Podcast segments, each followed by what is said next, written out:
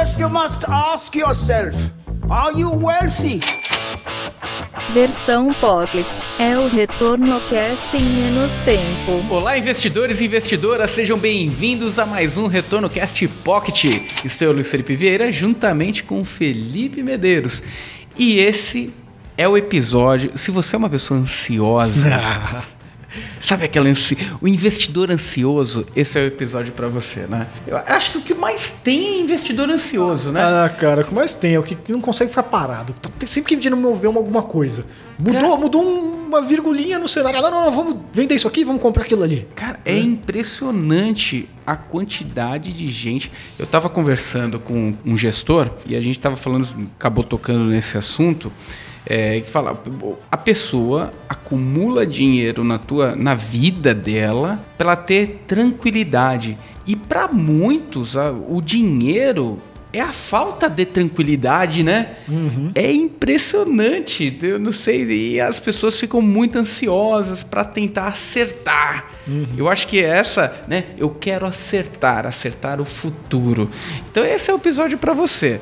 Não porque a gente vai acertar o futuro, tá? Mas a gente vai tentar é, dar uma acalmada. Sei lá, é o episódio Augusto Cury dos investimentos.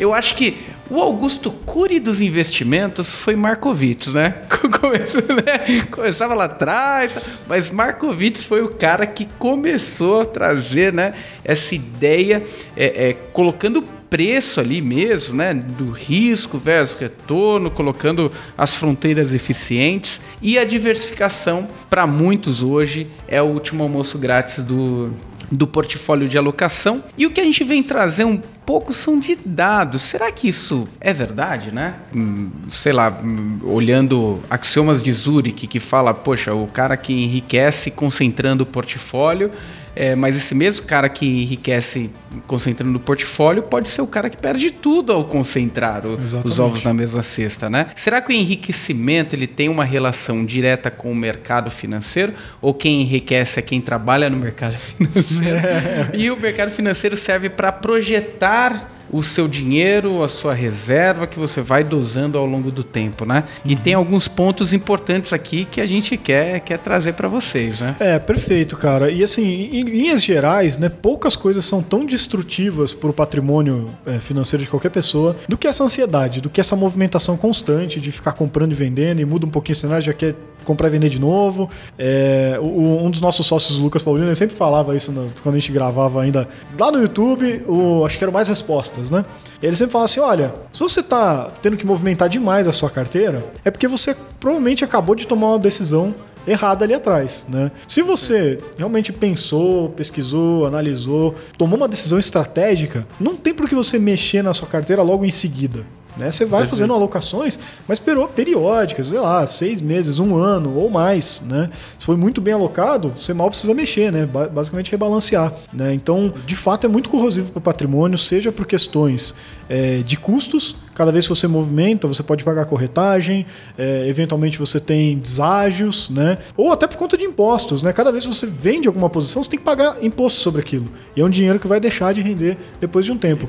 Então, sim, né? essa ansiedade ela gera um custo para o investidor. E dificilmente o ganho que ele possa ter de market time a longo prazo, né, é o que mostram muitos estudos hoje em dia, conseguem compensar todos esses custos que ele vai ter por fazer essa movimentação. Né? Perfeito. É, e tem uma questão de a gente tentar acertar. Né? Acho que a gente. Acho que é da nossa essência tentar projetar o futuro, tentar saber qual vai ser o futuro. Eu estava vendo uma análise estatística para xadrez. E, e, aquilo lá me impressionou. Por quê? Parece uma condição limitante a quantidade de, de, de pedras versus a quantidade de espaço que você tem para movimentar. Uhum. Sei lá, se alguém falasse, olha você tem um bilhão de possibilidades de movimentos, eu já ia achar esquisito. Uhum. Mas você não tem um bilhão de possibilidades de movimento. É, a estimativa é que a possibilidade de movimentos de peças em uma partida de xadrez é maior do que a quantidade de átomos no universo. Nossa. É infinito. E, e por aí você já coloca e fala: cara, tem algo impressionante. E eu tento prever as variáveis de mercado, nem a quantidade de, de possibilidade de movimentos no xadrez a gente consegue prever, consigo prever o que, que vai acontecer com o mercado? Tá aí 2021 para ensinar uma lição danada na gente, né? Acho que o, os 1, 2% que acertaram foram os caras que, que eram considerados, ah, esse cara vai, vai, vai, vai perder dinheiro na certa, né? Uhum. E foram os caras que acertaram, por quê? O mercado inicia o ano de 2021 acreditando que o juro vai ficar muito baixo, que a bolsa vai bombar. Se aparecesse novamente Ricardo Amorim falando 200 mil pontos uhum. no Ibovespa, 150 mil pontos as casas falando, quando chega no final, a gente sofrendo para manter 100 mil pontos no Exato. Ibovespa, né?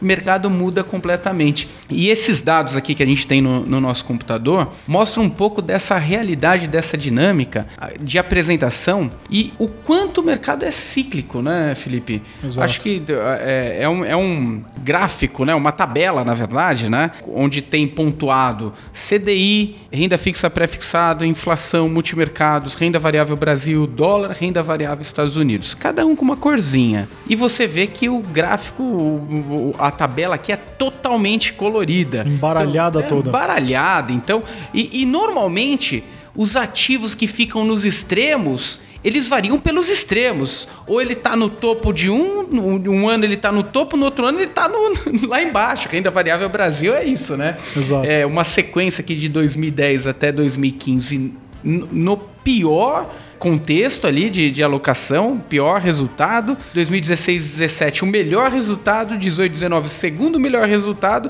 Aí vem 2020 segundo o, o, penúltimo resultado pior, 2021 o último resultado e 2022 começa lá em cima agora atualizando, já não sei se uhum. se, tá, se estaria aí nessas condições. Mas isso mostra que o mercado ele é muito dinâmico, a gente não consegue prever, né, Felipe?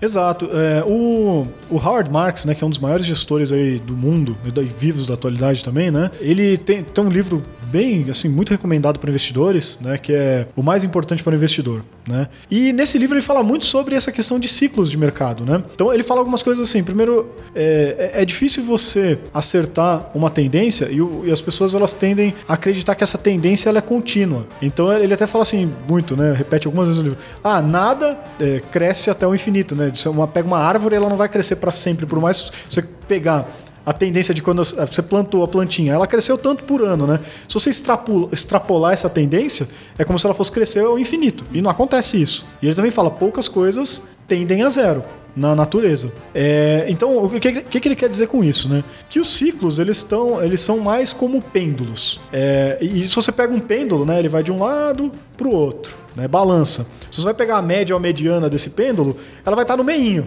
vai tender ali no meio do caminho. Mas o mercado, ele, pouco tempo ele está no meio do caminho. Ele está geralmente mais tempo indo para um lado ou mais tempo indo para o outro. Pouco tempo passa no meio do caminho. Então, ele é cíclico de fato. O que está hoje no, no, ciclo ali do pêndulo, aqui imaginando para a direita, por exemplo, né, que ele está lá em cima, é, ele vai subindo por um, um, momento. Ele sobe, sobe, sobe, sobe até um momento que o pêndulo chega no máximo. E aí isso vai se inverter. Esse pêndulo vai voltar e vai começar ir no próximo ano, por exemplo, vai tender a ir para o outro lado. Mas ele não vai cair para sempre. Ele vai cair até o momento em que o pêndulo também vai chegar num certo limite. E aí ele vai começar a se retomar.